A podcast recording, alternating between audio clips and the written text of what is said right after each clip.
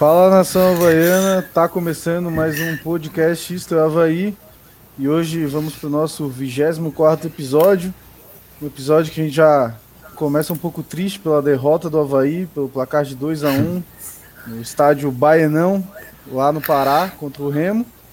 Mas antes de falar de coisas boas ou coisas ruins, vamos apresentar a nossa rapaziada, a nossa mesa de sempre aí. É, e antes disso, também pedir para já ir mandando para os amigos, divulgando nos grupos de WhatsApp, porque hoje vai ter muita coisa boa, vai ser um programa bem legal e quanto mais interação, melhor. Então, vou dar meu boa noite para o Felipe. Boa noite, Felipe. Boa noite, Fernando. Boa noite, Taca. Boa noite, Alexandre. É triste, né? A gente esperava uma vitória do Havaí, mas não veio. Mas amanhã tem um confronto muito importante e a gente precisa da vitória se quer sonhar ainda com acesso e também comentar sobre essa questão política do Havaí, eu acho que vai ser legal também. Mas vamos esperar o pessoal dar o seu boa noite para a gente começar. É isso aí também.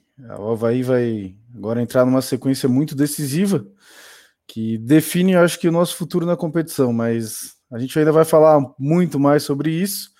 E eu vou dar então boa noite para o meu querido amigo, nosso camisa 5, né? Nosso volante raiz aqui do podcast, Alexandre Forchamp. Boa noite, amigo. Boa noite, Fernando. Boa noite, Taca. Boa noite, Felipe, com seu bigode estileira, nosso, nosso Dom Diego de la Vega do, do programa. Eu quero dar boa noite a todos os ouvintes que estão que estão nos assistindo. Eu espero que participem bastante, que comentem. Hoje o programa tende a ser bastante tenso, porque, porque a situação do Havaí não é nada agradável e muitas pessoas estão surfando na onda do Figueirense está na Série C, o Figueirense não consegue subir para a Série B e achando, achando que o Havaí está umas mil maravilhas, e não está, não está. O fato de estar melhor que o Figueirense, que o irmão, não, não é nada Nada. Nós estamos numa situação bastante complexa e financeira e, e dentro de campo também. O time principal perde, o time sub-23 perde, o treinador do sub-23 era o ex-auxiliar técnico do time principal, nada muda dentro dessa diretoria. Talvez essa diretoria tenha que se mudar, mas isso é um outro papo, vai depender do conselho, não de nós, né? Porque tiveram a chance de mudar na hora do voto e preferiram apostar na situação e a situação está mostrando toda a sua é, qualidade. Então eu gostaria de parabenizar a todos que votaram na situação e acho que devem estar bem felizes. E quero que esse programa seja um dos melhores, se não o melhor até então. Boa noite a todos. É isso aí, Alexandre já começou dando uma palhinha do que vai ser hoje o programa. Então, já lembrando, né, para ir mandando para todo mundo aí, divulgando, e apresentar meu amigo também, Gabriel Takazaki. Boa noite, Takazaki, hoje de amarelo. Já vim em homenagem ao time, né? Já, de amarelo. Pra... Todas as vezes que eu me empolgo com o Havaí, ele vai lá e me frustra, então não vou mais criar expectativa nenhuma em cima desse time. É capaz dele ganhar as três, os três confrontos diretos que tem nos próximos quatro jogos e perder para Londrina. Então eu não sei mais o que é, esperar do Havaí. É, é, ali com o, o Alexandre comentou do Sub-23, o Sub-23 está bem, o que jogou contra o Marcílio Dias ali era um catado, mistura de resto do profissional com, com o resto do Sub-23. Sub-23 está bem, Alexandre, está quase classificado para as semifinais do Brasileiro. Bom, é isso aí então. Agora que todo mundo já deu seu boa noite, eu vou passar aqui pelo boa noite da galera que está no chat aqui. Gabriel Reinert, até antes do programa começar, dando olá, boa noite. O Marcelo Muniz, dando boa noite também aqui. O Paulo Sens Coelho também, dando boa noite. A Georgia mandando a tradicional saudação de Atenas, uma boa noite especialmente para o Alexandre e boa sorte ao Havaí contra o Goiás. O Rainer já está comentando amarelinhos aí pela camisa do Takazaki do Alexandre e já complementou: votei no Bolsonaro e Batistotti, mas não repetirei esses erros. É isso aí, a galera aprendendo com o que vem passando. Mas acho que vamos começar aqui pelo jogo do Havaí contra o Remo, né? Eu até vinha comentando com o Takazaki durante a semana e até um pouquinho depois do jogo, que na nossa opinião, assim, foi o segundo pior jogo do Havaí. Só, foi, só não foi pior que o do Vila Nova. Parece que o Havaí já entrou meio que abatido para perder, né? E aí, na minha visão, que foi o jogo, um Remo que atacou muito em cima do Edilson, né? Jogou fácil o Remo, praticamente. O Havaí não, não em momento algum para mim no primeiro tempo impôs alguma coisa. Teve uma boa chance com o Getúlio, na verdade, né? Que ele fez o que, né? Meio que recuou pro goleiro ali, chutou para fora. Enfim. Mas o Havaí muito fraco, muito frágil, assim. E num, num, erro, na minha visão, do Gladson, né? Do, te deu um chutão pro meio campo, meio do campo, com o time do Havaí voltando num escanteio ali, todo no ataque, acabamos tomando o primeiro gol. E o primeiro tempo fraco, na minha visão, né? É, no segundo tempo, o Havaí achou um pênalti ali com o Copete, numa jogada, acho que até de mais oportunismo, né? Que a bola, o Edilson bateu a falta até. A gente comentou bastante no último programa que ele tava se ele deveria chutar ou não. Para calar minha boca, ele chutou e jurou uma situação de grande perigo para o Havaí. O Copete foi rápido, esperto, oportunista, se antecipou o zagueiro sofreu o pênalti. Para mim, muito pênalti, não sei os amigos, né? Mas para mim, muito pênalti. Mas mesmo depois do gol, o Havaí continuou sem fazer nada, continuou aceitando a pressão e tava, para mim, estava claro que ia tomar um gol a qualquer momento. E para botar a cereja no bolo, o Edilson ainda faz uma, uma. Tem uma atitude juvenil, né? Mas, bom, essa é a minha visão do jogo aí, mas quero saber dos amigos aí também. É, pode, até começar com o Takazaki, né, que a gente já veio comentando e tal sobre o jogo. Com, concorda, acho que comigo também. Queria que também comentasse um pouquinho do lance do segundo gol do Havaí. Do Remo, quer dizer? O Havaí não fez. Né? É, foi muito parecido, assim, o, o, estilo que o Havaí já entrou em campo, assim, eu falei, o Havaí não entrou em campo hoje. E isso até me, me assusta um pouco, assim, né? Porque o Havaí sabia do resultado do CRB já, era para entrar com gana e ganhar aquele jogo e aproximar do G4. Mas entrou sem gana nenhuma, parecia assim, já que entregou os pontos para o Remo. Até o lance do primeiro gol também é uma bobeada, assim, né? Não pode deixar o cara sozinho assim entrar e chutar mas o segundo é falha total. Né? O segundo, eu não sei quem falha, né? Mas se é o alemão, do jeito que ele pula na bola e corta, ou o Gladson, né? A zaga tem que ter uma comunicação, né? Alguém gritar é minha e pronto. E o Gladson também não pode sair numa bola e ficar no meio do caminho, né? Mas o, o primeiro gol ali, é, chutar pro meio não tem condição. Aí se eu chuta com a zaga aberta, foi o, o resultado não poderia ser diferente, né? A zaga do Havaí já não é rápida, ele vai lá e dá um.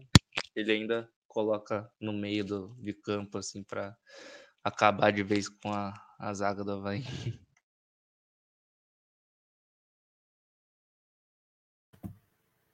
O microfone, eu acho. Eu não tô falando mais, não. Ah, verdade, ah, tá o meu aqui tava. Eu mutei na mão, desculpa aí, galera.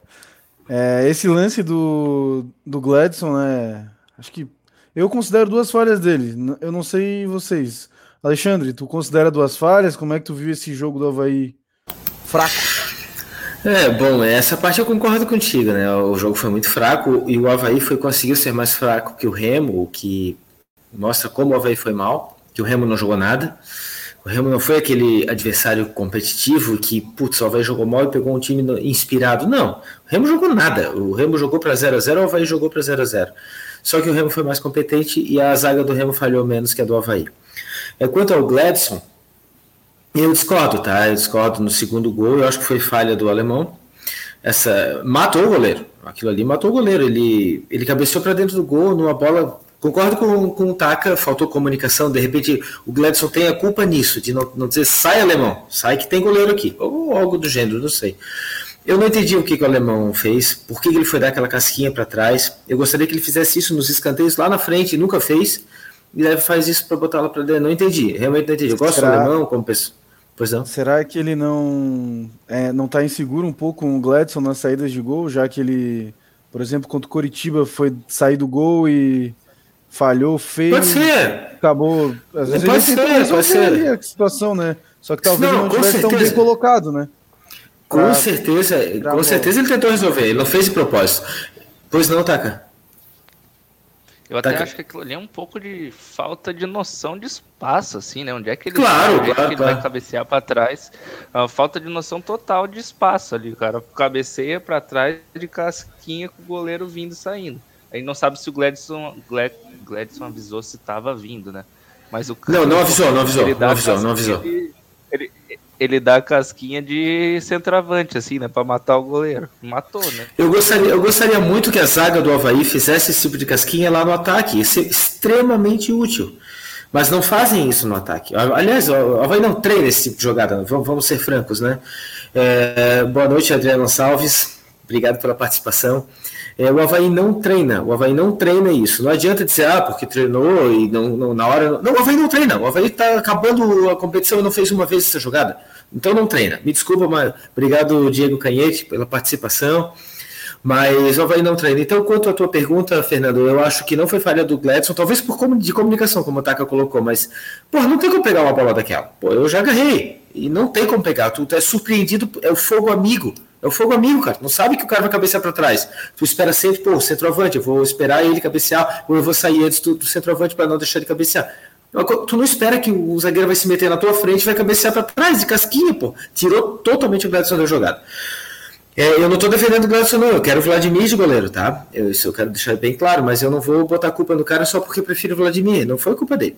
No primeiro lance, que o, no primeiro gol, que o comentarista da Sport TV malhou muito, o Gladson, ah, tá aí, ó, isso que é, querem que, que o goleiro dê chutão. Veio com esse papo moderninho, né? De, ah, tem que sair tocando, tem que sair tocando. Tá? O Fernando Diniz está saindo tocando, já jogou seis, seis pontos, ganhou dois, né? E perdeu sempre no finalzinho, saindo tocando. Grande, grande grande jogada essa de sair jogando. Então o, o, cara da Sport TV, o comentarista, foi muito moderninho. Viram? O que que dá? Sair jogando, dando, dando bagão? Isso é que dá. Quantas vezes? Quantas vezes, vamos fazer uma estatística, o goleiro sai dando um bago providencial como o Gladson deu e isso acontece, é raríssimo. Agora, quantas vezes a zaga e o goleiro querem sair jogando, alguém rouba a bola, o próprio Getúlio já roubou a bola diversas vezes desse jeito, desse jeito, contra o Operário, ele roubou a bola desse jeito, perdeu o gol, depois roubou de novo, fez gol. Então, não, é muito maior a chance de, de, acontecer um problema enorme da zaga querer sair jogando, tocando bonitinho para o lado, o goleiro a mesma coisa, do que dar um bago. Eu acho que a atitude do Gladson foi correta, Acho que a execução foi uma bosta. Ele tinha que ter jogado essa bola muito mais longe no ataque. Mas lá no ataque para prova aí conseguiu um contra-ataque. Onde ele chutou a bola, o problema para mim foi a execução, não a ideia. A ideia, eu, eu daria um bago ali, eu como goleiro daria um bago, mas para pegar o atacante, para dar um, ligar uma ligação direta para o ataque. Jamais onde ele colocou. Eu acho que nem ele quis colocar, eu acho que foi uma falha, né? Ele tentou bater, não bateu tão forte e daí arrebentou com essa zaga que o Havaí tá, arrebentou, né? Arrebentou. Mas eu não vejo ele como culpado do jogo continuo achando que esse time não treina, não treina corretamente. Treinar, treina, óbvio que eles fazem é, exercícios de treinamento, mas não treina corretamente. O Havaí teve que 12 dias para treinar, 11 dias para treinar, para jogar pior do que estava jogando. Então é melhor que esse treinador não tenha dia nenhum, que seja jogo de 6 e 6 horas, porque daí ele não treina. Aí a chance de, de, de dar cagada é menor, né? Eu, é, eu, pô, ele teve 11, 12 dias para treinar, para apresentar esse futebol. Me desculpa, ele entrou para empatar e o Remo entrou para empatar. Só que o, a zaga do Remo falhou menos que a zaga do Havaí e ganhou o jogo, não por competência, mas por incompetência do Havaí. E a torcida do Remo veio debochar do Havaí na página do Facebook do Havaí. Eu acho que está certo, tem que debochar mesmo. A gente tem que receber escárnio. Essa gestão tem que receber escárnio da torcida do Remo. A gente não está sendo debochado pela torcida do Barcelona. A gente está sendo vítima de deboche da torcida do Remo. Do Remo. E está certo. Todo respeito ao clube do Remo clube antigo, clube com torcida, clube que eu, que eu respeito, com camisa. Mas, porra, cara, não é o Barcelona, o Paris Saint-Germain para vir gozar da nossa cara, né? E o Remo tá vindo gozar da nossa cara na nossa casa, na nossa página. E com razão, né? Quem, quem dirige um clube dessa forma merece que, que a sua torcida seja humilhada dessa forma, como está sendo, porque cada torcida é, tem a diretoria que merece. Eu até tô num, falando nisso, eu até tô num grupo do Facebook lá da Série B, o Felipe também tá, que até que eu comentei que o cara do Remo botou uma imagem de um cachorro meio que batendo no outro, alguma coisa assim. e botou o escudo do Havaí ali, botou o do Remo. E, cara, a torcida do Remo, na verdade, é bem lunática. Acho que eles estão bem empolgados, porque eles estão na Série B depois de muito tempo, e o Paysandu tá na Série C e tal. Acho que eles estão bem, bem empolgados. É, são, é, são um é a mesma situação. É a mesma situação. Surfando na onda, exatamente como o Havaí tá. Ah, tá tudo certo com o Havaí, o Figueirense tá na Série C, então tá tudo oba, Não tá oba, O Remo tá horrível. O Havaí tá horrível. Não é porque os adversários diretos, os rivais, tão tenebrosos que o Remo o Havaí estão bem. Não estão bem. Não estão bem. E só que ficam surfando na onda, o adversário tá pior, então eu tô bem. É aquele cara que tá sem comer uma semana e fica rindo do outro que tá sem comer duas, porra. O cara tá sem comer uma semana, o cara tá, tá, tá, vai morrer de inanição, mas tá rindo do cara porque o cara tá duas semanas, porque o inimigo tá duas semanas sem comer, como se ele tivesse bem, porra. É a mesma situação, é a mesma, só que nós merecemos tudo isso que está acontecendo. Quando, quando tivemos a oportunidade de mudar, aclamamos essa gestão.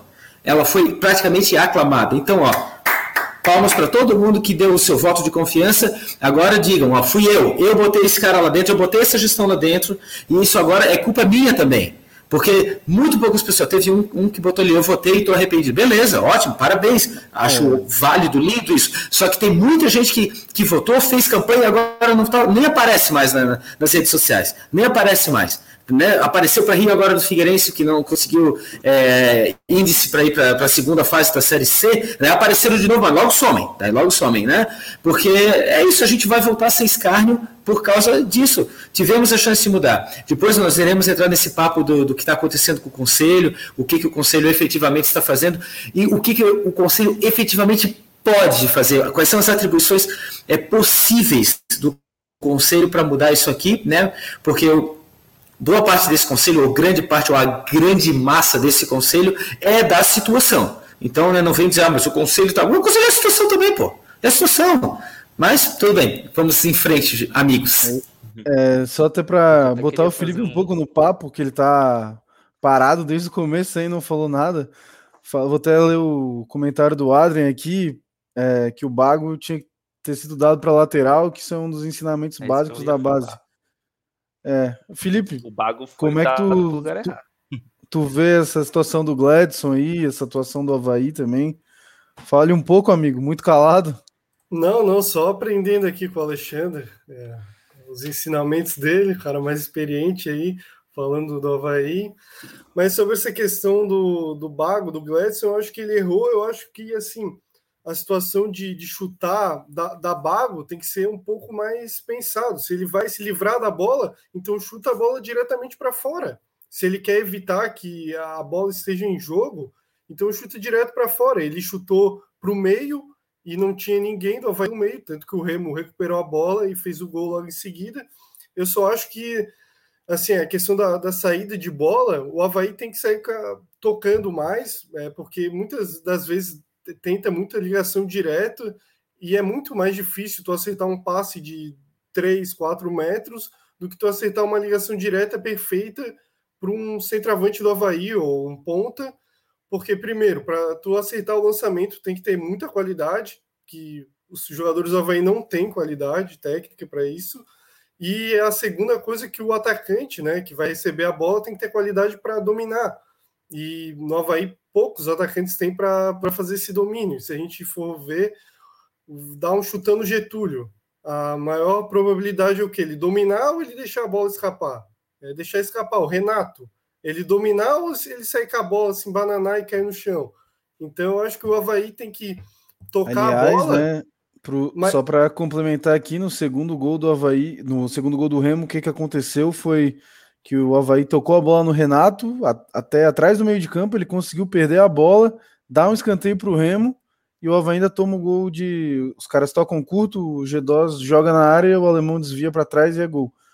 E, cara, eu já cansei de falar do Renato aqui, né? Sem condições algumas, mas continua aí, Felipe. Então, sobre essa questão de saída de bola, acho que o Havaí não pode cair em cima de uma coisa só, só saída de bola de qualidade, não vamos dar chutão.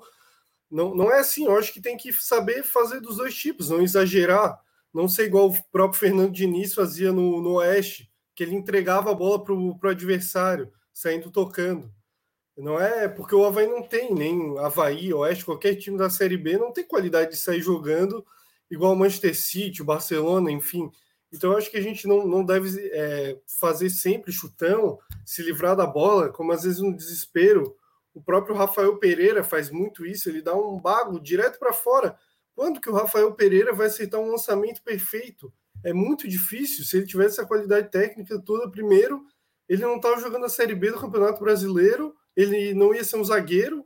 Então eu acho, eu acho difícil, assim, é, o Havaí insistir muito nesse tipo de jogada, porque é muito difícil o percentual de acerto. É a mesma coisa o lateral na, na área.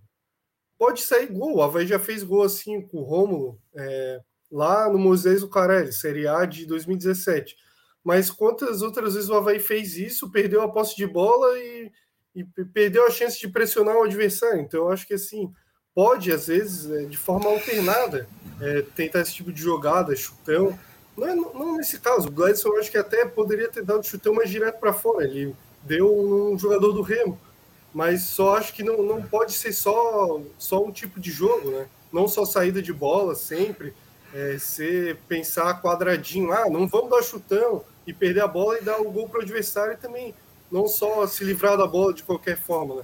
Como o Havaí às vezes faz, ele não se livra da bola muito no, na defesa, às vezes se livra, mas às vezes no, no próprio ataque. Como não tem jogadas treinadas, ele se livra da bola de que forma? Alçando a bola na área de qualquer forma, para ah, vai que o Getúlio faz de cabeça ou qualquer o zagueiro falha. Não, não é assim, eu acho que tem que trabalhar um pouquinho a bola também. É, eu queria só dar uma, uma observação na tua, no teu comentário, Felipe. Eu sei, tu, tu pessoalmente, até o, o Matheus Fidelis colocou uma coisa muito engraçada. Felipe Moderno, Leite versus Alexandre Raiz Sport Camp. Eu acho que. Eu, eu não gosto, tá? Sinceramente, eu sei que tu gostas. Eu odeio esse tipo de, de, de, de toquinho para um lado, toquinho para o outro, e não. acho improdutivo, acho irritante, dá sono. Eu gosto de. Para mim, um jogador clássico é o Milton Maluco. Vocês não devem lembrar do Milton Maluco, porque pela idade de vocês. O Milton Maluco e Alex Rossi, cara. Era isso aí. Era isso aí. Era... Mas tudo bem, mas, isso é questão de. Não é, toquinho, não é toquinho do lado, Claudinei. Eu toque com objetividade buscando gol. Eu acho que isso às vezes é mais produtivo que tu dar um bago a esmo para tentar fazer um gol. Claro que o lançamento não. pode ser feito, mas com qualidade para isso, que eu acho que o Havaí não tem. Poucos jogadores têm. Quem? Bruno Silva, talvez, para dar um lançamento. Esses jogadores podem tentar isso, mas o que a gente vê em times, principalmente na Série B, é baguaísmo para se livrar da bola. Uhum. Eu, eu não sou a favor daquele poste de bola do Guardiola, assim, eu acho chato. Meu Deus, meu Deus. Para trás, para o goleiro. Não, eu quero que o Havaí tenha a bola para buscar o gol, que é o objetivo do futebol, que até a uhum. tradução de gol, em inglês é objetivo, então esse é o objetivo uhum. principal, né? Uhum. Sim, sim. É que eu, eu particularmente acho que o Bago para frente pode ser um, um grande lance para contra-ataque. Quando o goleiro, eu me lembro do Zé Carlos, é, quando o goleiro do Brusque, quando o goleiro do Havaí, nós conseguimos muitos gols e muitas jogadas produtivas com o bago dele direto para o centroavante. Vocês não sei se, se se recordam disso em 2010. Ah, mas aí, aí era mais um. Porque ele tinha né? qualidade para isso. Claro para fazer esse tipo de reposição. Eu acho que o Gladson tentou isso, tá? Eu estou isentando ele de culpa nesse gol, porque eu acho que ele tentou achar o atacante. Tipo, esse time é ruim, eu acho que o Gladson pensou, esse time é ruim. Esse time não cria, esse time não treina direito. Então o único jeito é enfiar uma bola direto para o centroavante e de repente o Getúlio faça de novo, ou alguém né, corte, pro, corte o goleiro e bote para dentro. Eu acho que ele tentou e falhou na execução. Então eu não estou criticando a ideia do, do Gladson. O pessoal falou muito, ah, dá o bago para lateral. Eu não gostava de dar bago para lateral quando eu agarrava, eu odiava. Eu sempre tentava o atacante. Sempre tentava o atacante. É, raras vezes eu falhei como o Gladson falhou raras vezes, mas eu também nunca optava pelo caminho mais fácil, que era chutar a bola para a lateral. Mas isso é questão minha, né? Eu acho que o Gladson acertou na, na, ideia e errou muito, muito na execução. A execução foi bizonha e resultou no gol que tinha que resultar, né? Porque foi muito. Só que eu não concordo com o, com o comentarista do Sport TV que ficou meio que dando alfinetadas no, no futebol raiz. Ah, viram o que, que dá? O chutão, pedem, peçam um chutão. Agora eu continuo pedindo chutão, porra. Porque o Havaí não tem, o Havaí não é o Barcelona, o Havaí não vai saber jogar que nem o Guardiola.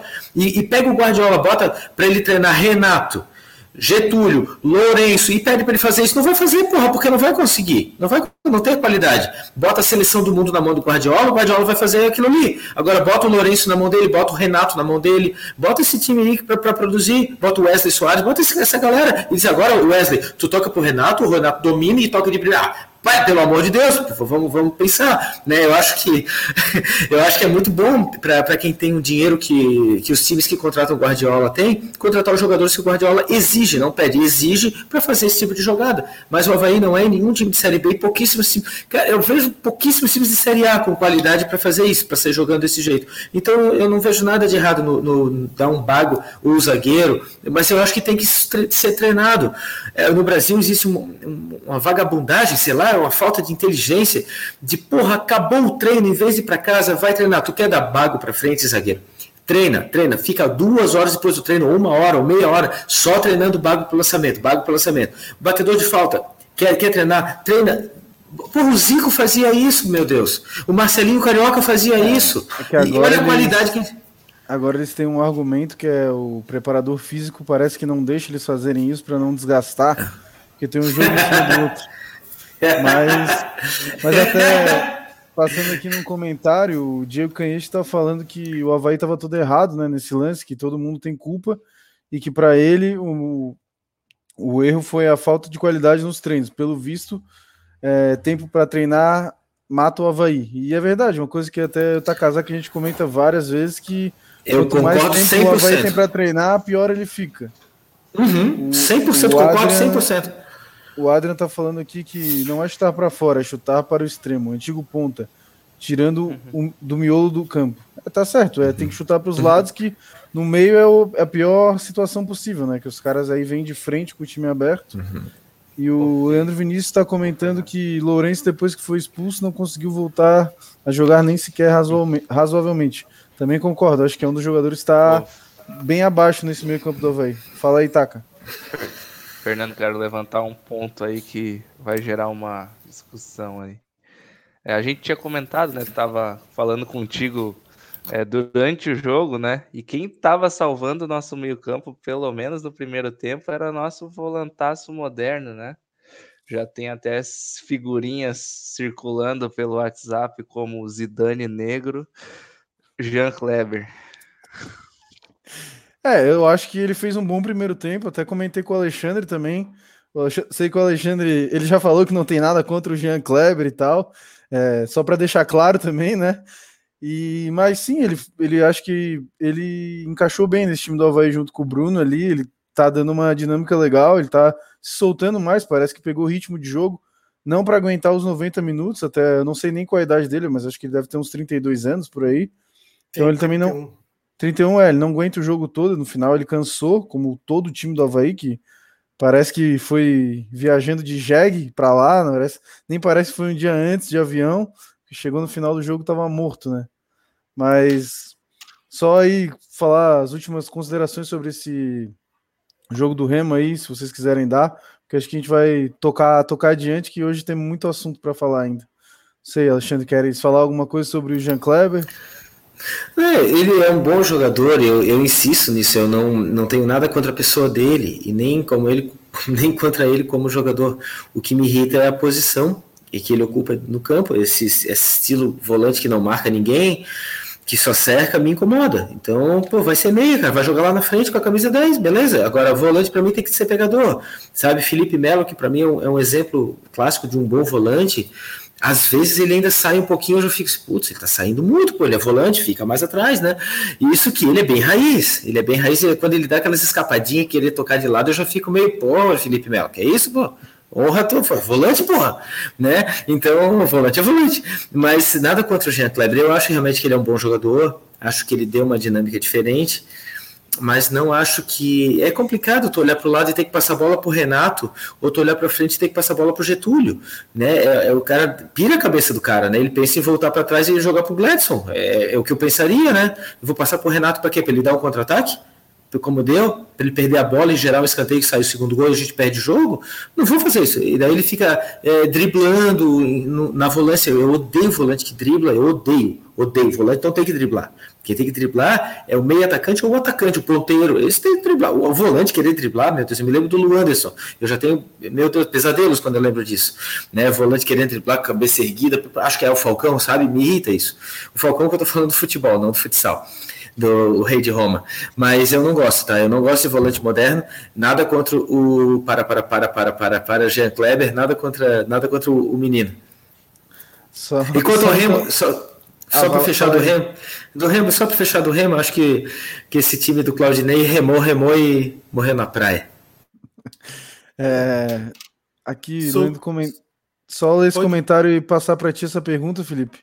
É, o Gustavo Ribeiro está perguntando se não é a hora do Lourenço ir para o banco, que com ele o Havaí só perde em estatura, velocidade e técnica, tudo. É, mas o, o negócio é quem que ele vai botar. O Serrato vai voltar agora de contusão, talvez ele possa voltar no lugar do Lourenço. Só que o Lourenço, o Claudinei, gosta dele por causa que ele volta para marcar, ele é um cara voluntarioso, mas realmente está muito mal e eu acho que cabe um pouco de banco para ele. Eu sou um cara que, que eu gosto do Lourenço desde que ele surgiu do Havaí, ele foi, surgiu no Havaí, ele sempre foi muito criticado, principalmente depois de 2018, ali naquele jogo Havaí Brasil de Pelotas, que ele tentou dar uma cavadinha e errou. Eu acho que quem mais teve culpa naquele lance foi o Rodrigão, que quis deixar o Lourenço fazer o gol e não, e não tentou fazer o gol ali naquela hora. Mas eu, eu acho que, que ele cabe um banco mesmo para ele, até porque eu, eu acho que o Jean Kleber tá, tá jogando bem, ele tá conseguindo fazer essa ligação do, do, do meio com o ataque, tá tentando. Eu acho que eu discordo um pouco do Alexandre. Eu acho que o volante pode driblar, sim, mas em situações específicas, não pode ficar exagerando. Por exemplo, quando ele está sendo marcado por dois jogadores, ele consegue sair. Por exemplo, o Bruno Silva é um cara que dribla bastante, mas não é um drible aquele clássico, um chapéu, uma caneta, assim. Ele dribla dando um corte, né? passando pelo adversário, tabelando. Eu acho que, que cabe esse, esse tipo de drible, né? E eu acho que é, eu, eu chamo, eu chamo isso fazer. de Sim, aqui, desculpa, Felipe, é que eu chamo isso de corte. O corte, tudo bem. O corte, tudo bem, que, que o Bruno Silva dá bastante. Ele dá o corte e solta a bola. Beleza. Agora, a finta, o drible que o Jean Kleber dá, já é um drible, já não é o corte que o Bruno Silva dá. É isso que eu sou radicalmente contra o volante fazer. Eu não sou nada, o corte, às vezes, é, uma, é, um, é um artifício essencial. Tu tem que dar o corte, muitas vezes, né? Mas, e pare por ali, né? Mas o, o Jean Kleber eu vejo driblando mesmo, porque ele é habilidoso, então ele, ele quer driblar. E é uma posição muito muito é, complicado de driblar, porque ele sai de lá, tu já vai estar direto na, na cara do gol, o, cara vai, o adversário vai estar na cara do gol. O segundo gol saiu porque o, uma perda de bola do Renato, porque não pode perder bola ali. Então o drible é um risco muito grande de tu perder a bola. Se o cara já, já sabe para o que lado tu vai driblar, ele pode desarmar e armar um contra-ataque, né? Então não é o lugar certo, na minha visão, mas isso que tu tá falando, Bruno, eu chamo de corte. Beleza, dá o corte, tudo bem, tudo bem, não, não tenho nada contra isso, não. Não, eu, eu, também acho que, assim, exagerada, chapéu, caneta, pra, principalmente eu acho que o Vinícius Júnior do Real Madrid dá muito chapéu para trás e o pessoal bota assim, que lance do Vinícius Júnior, a gente vai ver ele deu um chapéu para trás, sendo que o objetivo é ir para frente no futebol. Então, eu acho que, assim, se o Jean Kleber ele, usa esse artifício para ir para frente, tudo bem. O problema é, às vezes, enfeitar uma jogada que, que não precisa. Eu concordo que, que isso é errado mas eu não vejo que ele, ele não entregou nenhuma bola, ele fez um bom jogo, ele estava desarmando bem, ele fez dois, dois desarmes, principalmente no primeiro tempo, ele jogou bem, eu acho que ele está cumprindo o papel dele, então ele está jogando mais de, de, segundo volante, então eu acho que, que cabe ele saber jogar um pouquinho mais, eu, eu acho que o volante pode fazer, ele é o primeiro, o primeiro meia, ele é o cara que vai tirar a bola da defesa e levar para o para o ataque. Então ele tem que ter um pouquinho de habilidade, saber dar um passe, às vezes um drible quando ele está cercado. E eu acho que o Jean Kleber está tá conseguindo fazer isso. Nada demais, ele não é um jogador espetacular, mas ele está conseguindo, tá, tá, tá fazendo um bom papel. Talvez se ele tivesse um cara ali melhor com ele, além do Bruno, se o Lourenço estivesse bem ou a gente tivesse um meia clássico, um camisa 10, talvez ele desempenhasse um futebol melhor, né? Mas é, infelizmente a gente não tem, eu concordo com o amigo. Acho que o Lourenço tem que ir para o banco, mas a gente não tem quem botar. Eu prefiro o Lourenço do que botar o Wesley ali, né? É, Vai lá, tá. isso de ir para o banco, assim, eu acho que não tem, no Havaí, né, não tem, a não ser o Copete, o Bruno Silva e o Betão, ninguém tem vaga cativa no time. Né? Se começar a jogar mal, pode botar no banco, que não vai fazer essa diferença toda, não. Até o Edilson, para mim, já tá pedindo banco. Já segundo jogo aí, é, atitude infantil, perde pênalti, porque ele ia perder o pênalti de novo, só que o goleiro rebate de um jeito que ele consegue pegar o rebote. Então, para mim, já tá na hora dele também bancar. É, isso aí. Vou concordar contigo. Acho que o Edilson tá talvez se achando um pouco maior que a instituição, na, na minha visão, assim dando bico, achando que manda no Havaí, só porque o Havaí tá com o salário atrasado, parece que ele pode pintar e bordar lá dentro que ninguém vai fazer nada. Acho que o Havaí... Desculpa, o Havaí tá com o salário atrasado? Não, essa é. gestão tá atrasando salário, então não, não, ela não atrasa. não, essa, ela se gaba de não atrasar salários. Isso deve estar equivocado, Fernando. Eu queria até aproveitar o teu, teu gancho, já que tu começou a falar da, da nossa querida gestão, para falar né, sobre o, a convocação que saiu do Conselho Deliberativo do Havaí, convocando os sócios, né? Tô, coloquei na tela aqui agora, foi, beleza. O edital de convocação, vou ler aqui, até para se tiver algum sócio que não esteja sabendo, né? Que o presidente do Conselho Deliberativo do Havaí, no uso de suas atribuições, na forma do artigo 71, inciso 2, é, inciso segundo do Estatuto Social, convoca os sócios maiores de 16 anos em gozo de seus direitos estatutários para a Assembleia Geral Extraordinária a ser realizada no dia 29 do mês de setembro de 2021, às 19 horas, em primeira convocação, com a presença é, a maioria da maioria simples dos associados com voto com direito a voto. E, em segunda convocação, às 19h30. Qualquer número de associados presentes em sua sede no estádio da ressacada para deliberarem sobre a seguinte ordem do dia: 1. Um, proposta de alteração dos estatutos sociais do clube. Então, o Conselho Deliberativo do Havaí, acho que tentando se aproximar um pouco dos sócios, né? É, querendo mudar é, o estatuto social do clube. É, o que que vocês acham de, de, dessa aproximação agora, né? Que provavelmente também acho que é um, um começo, porque daqui a pouco a gente sabe que vai ser votado o impeachment né, do atual gestor do clube. Então, Felipe, queres dar a tua opinião? É, eu acho que é importante, mas eu acho que talvez seja um pouco tarde. Eu acho que a torcida, é claro que teve a pandemia, mas eu acho que a torcida sempre tinha que estar presente, não só. Acho que o Felipe acabou caindo aí. Alexandre, queres falar um pouco não. sobre isso? Não? Não, não esse, esse, é uma. Só deixa eu explicar o porquê não. Esse é um assunto que me incomoda profundamente, profundamente, sabe? Quando a pedra é muito cantada, muito cantada, muito cantada, e a pedra dá. E daí a gente diz, porra, agora? O Felipe começou a falar, agora? Agora?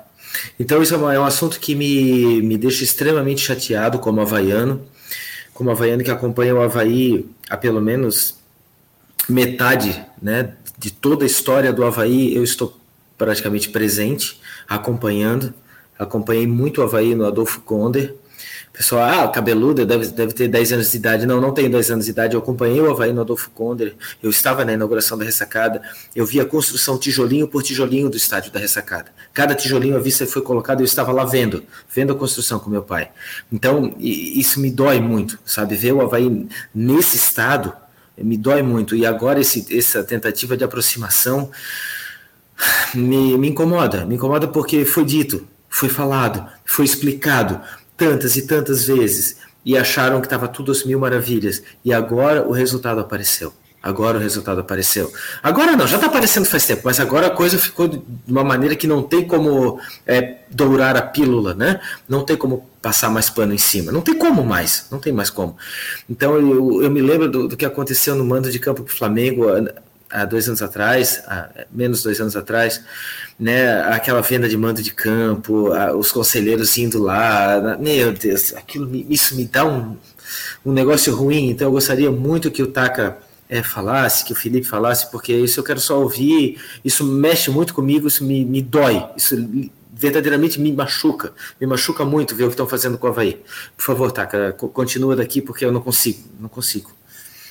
Só lendo aqui o comentário do Marcelo Muniz, ele está comentando que, sinceramente, enquanto essa diretoria é, for mantida, ele não apoia mais. Mas vamos lá, Taka. Fale um pouco, discorra sobre não, a diretoria do Havaí e os últimos acontecimentos. Que... Quantos anos tem, Alexandre, já que tá... Eu tenho 47 anos. Isso você consegue responder, né?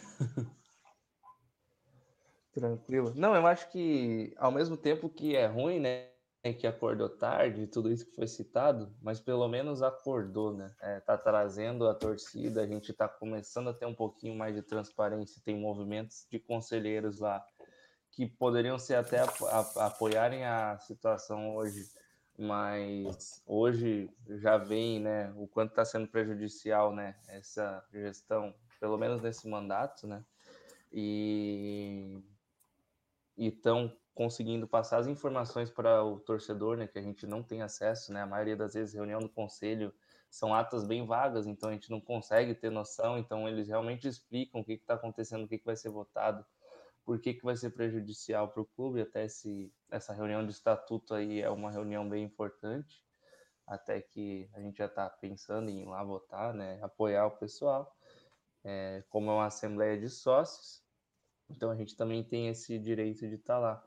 Mas acho que o importante também é isso. A gente é ruim que acordou tarde, mas pelo menos os conselheiros acordaram, estão trazendo a torcida para perto, estão pedindo apoio, diferente do que aconteceu até com o Figueirense, né? Que deixaram a, aquela gestão que foi totalmente prejudicial ao clube tomar totalmente conta do, do clube, e aí quando viu a situação já era catastrófica. E hoje eles pagam o preço por isso. E naquela época até a torcida apoiou. Teve algumas pessoas que tentaram abrir os olhos, mas não foi feito. E eu fico um pouco feliz do Havaí, é, pelo menos alguns conselheiros estarem tentando trazer a torcida para perto e os sócios para barrarem algumas ações que vão ser prejudiciais. É, só lendo aqui o comentário do Adrian, que é, explicando um pouco que a convocação é para alteração do estatuto para diminuir o poder do presidente e a profinalização dos outros departamentos. Não tem a ver com a atual gestão em si, sim para um futuro melhor. E aí o André Tarnovix Filho está falando, é, desculpem, mas estão equivocados. A alteração do estatuto não é de hoje nem será de 29. É apenas uma conclusão do que vem sendo feito há tempos. Seria interessante nosso roqueiro ler o estatuto. É, só sobre não é de hoje nem será dia 29, eu é, só se eu estou lendo mal aqui ou lendo errado, mas está no site do Havaí, está dizendo aqui que estão convocando a Assembleia para o dia 29 com, e o para os sócios votarem. Então, talvez se não seja implementado dia 29, não sei, mas é o que está no site. Assim, realmente estou Tô só lendo aqui o, que está no site. Está sendo discutido há muito tempo. É, o que vai ser discutido, não sei se vai ser agora, né? definido já no dia 29, mas é o que está no site aqui. É, e o Diego Canhete está comentando aqui: mudar o estatuto faltando 60 dias para a eleição? Esquisito. É. Pois é, mas eu, eu gosto de ver pelo menos uma aproximação né, com os sócios. Acho que até pela pandemia a gente a torcida e os sócios ficaram muito afastados do clube, né? A não ser quem é conselheiro, assim, teve uma teve uma ligação mais forte com o clube, eu fiquei bem afastado. Mas o sócio, o sócio, o sócio não paga nem um, nem um pedaço do salário de um jogador de base, não é? Só, só para me recordar, é isso, não é? Que o sócio não paga nada, que não sei se precisam, né? Pelo menos parece que, que, que esnobaram bastante os sócios, né? Agora estão querendo sócios. Bom, eu não gostaria de falar sobre isso, mas eu acho que o Taka levantou um ponto bem importante. É importante que que antes tarde do que nunca, né? Mesmo que grande parte dessa turma tenha é, apoiado, né? Isso tudo que está aí, né? Mesmo sabendo que alguns devem estar se sentindo culpados, né? Alguns devem estar se sentindo pessoalmente, putz, por quê, né? E agora estão querendo mudar, eu acho louvável. Eu acho que o Taka tem razão, que o Takazaki tem razão, é louvável. Eu espero que a torcida consiga, consiga mudar o estatuto, mudar muita coisa lá dentro. Os sócios consigam, não sei se vão conseguir, a coisa está feita de uma maneira que. Mas eu espero que sim, eu espero que o Taka, que está tão otimista quanto a isso, esteja certo. Espero que, que o Taka tenha razão e que consigamos é, melhorar um pouco esse, isso que está tão horrível né, no Havaí, que está tão horroroso no Havaí.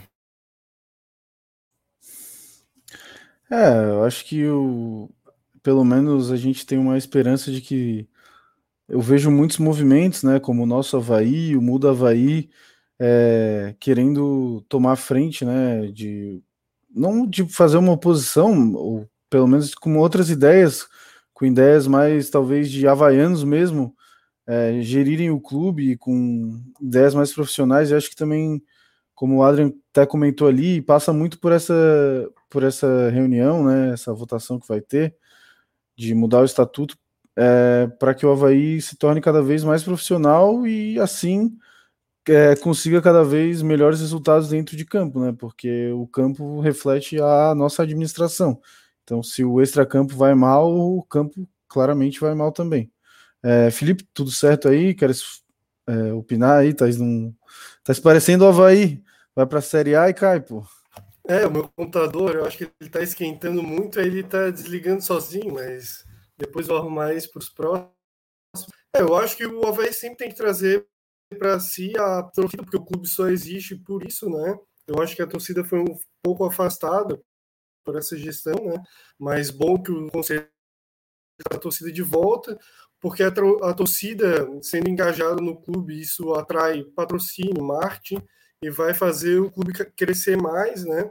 e poder ir para uma Série A e, e, e, se manter lá.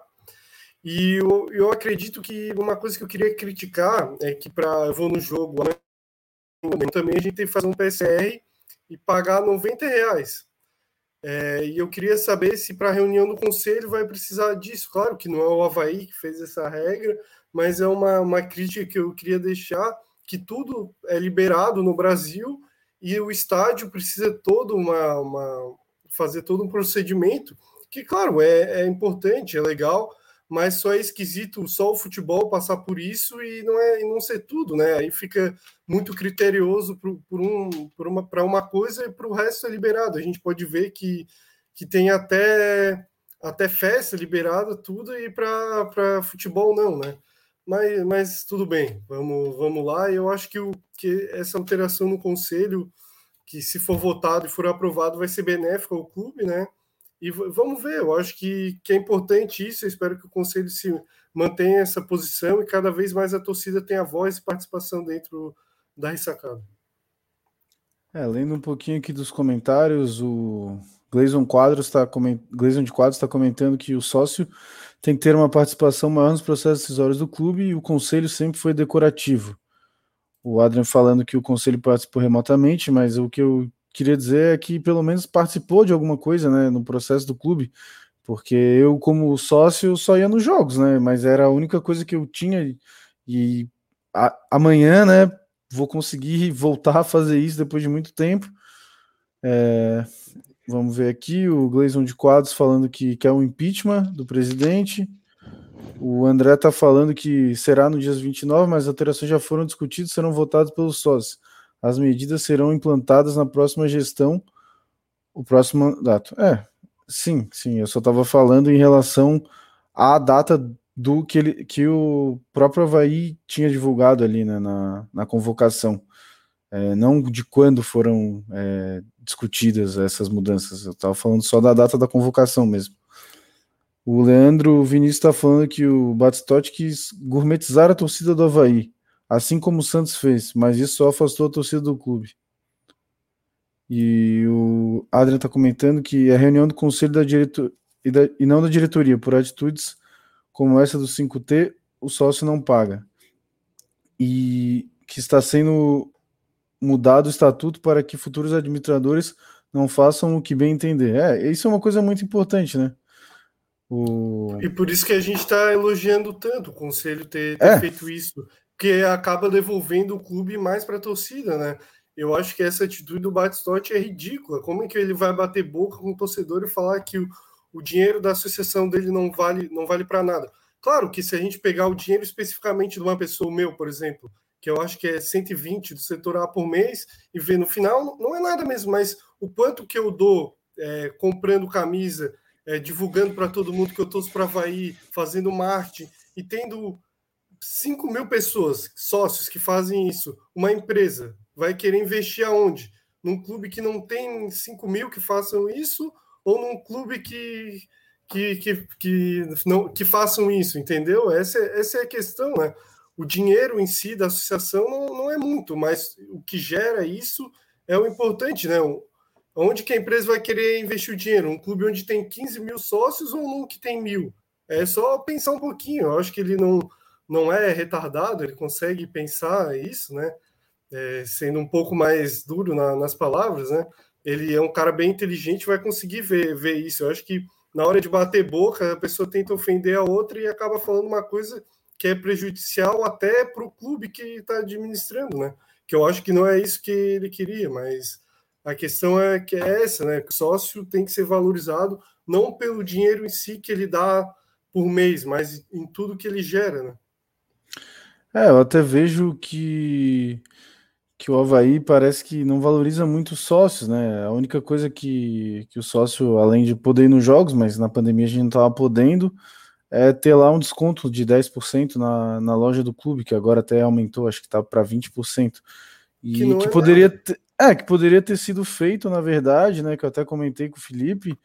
É, eu vejo outros clubes, como o Flamengo, assim que eles liberaram a torcida, eles já divulgaram laboratórios parceiros para o cara lá e fazer o, os exames que tem que o PCR ou o teste do antígeno, ou que seja, né? Mas o exame necessário para que o cara possa entrar no estádio pagando um pouco menos, porque o cara é sócio, o cara pagou todo esse tempo, ou até como o Havaí não tem a quantidade de torcedores como o Flamengo, não vai, sei lá, botar quantos, não sei quantos o Flamengo tá podendo colocar no estádio agora, mas, pô, pelo menos assim, o cara pagou toda a mensalidade durante durante a pandemia.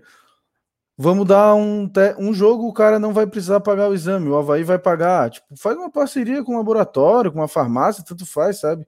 Acho que falta, às vezes, um pouco de tato. É, mas isso não é da atual gestão, de todas as gestões, né? Falta um pouquinho de tato com o torcedor, assim. A gente que, pô, a gente é havaiano, mas a gente sofre, a gente apanha pelo clube e não vai largar. E acho que às vezes eles se escoram um pouco nisso para não valorizar a gente, sabe? Porque eles sabem que a gente não vai abandonar. Mas eu gostaria, assim, de ter um carinho do Havaí, assim, né? Eu até lembro que teve um tempo atrás, acho que foi em 2010, que eles estavam dando uma camisa para o sócio no, no, ano do, no dia do aniversário e tal. Pô, isso é uma coisa que eu nunca vou esquecer. Pensa, cara, me ganhei uma camisa do Havaí no dia do meu aniversário, sabe?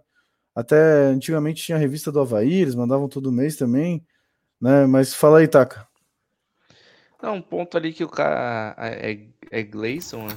levantou do gourmetizar a torcida, né? É, o foi o, na verdade, foi o Leandro Vinícius que falou de gourmetizar a torcida. Ah, Leandro Vinícius, isso. Eu até acredito que não, assim, o Havaí tem planos de sócios de para ir todos os jogos a partir de 30 reais e tem plano de a partir de 10 reais também. Eu acho que o que falta realmente é um pouco de tato nessa relação com a torcida, que foi o que você citou, assim, mas não vejo assim a questão de gourmetizar eu sei que material do clube é caro mesmo. Você lança uma camisa, tá perto dos 300 reais. É difícil, né? Não é todo mundo que pode comprar. Mas isso é uma coisa que é um pouco difícil de mudar, porque é tabelado conforme a fornecedora. É, é mas, por exemplo, a gente podia faz. pegar o exemplo do Bahia, que ele faz uma camisa específica só para a torcida, que é mais barata e tal, fazer ações assim para aproximar cada vez mais a torcida porque a torcida do Havaí não é só os 4 mil que conseguem pagar a associação e ir para o jogo, é todos os outros que não, não têm condição. Eu acho que a gente tem que aproximar o Havaí dessas pessoas também, porque futuramente pode ser que o país melhore economicamente, as pessoas tenham mais acesso ao estádio, ou propriamente elas ascendam socialmente, consigam ir, e isso faz que elas se sintam, poxa, quando eu estava mal financeiramente, o Havaí não, não, não me abandonou, sempre queria a minha presença no clube, né? Aí, quando o Havaí precisa, num jogo para não ser rebaixado ou para subir, bota o ingresso cinco reais. Aí, quando precisa, chama o cara, né?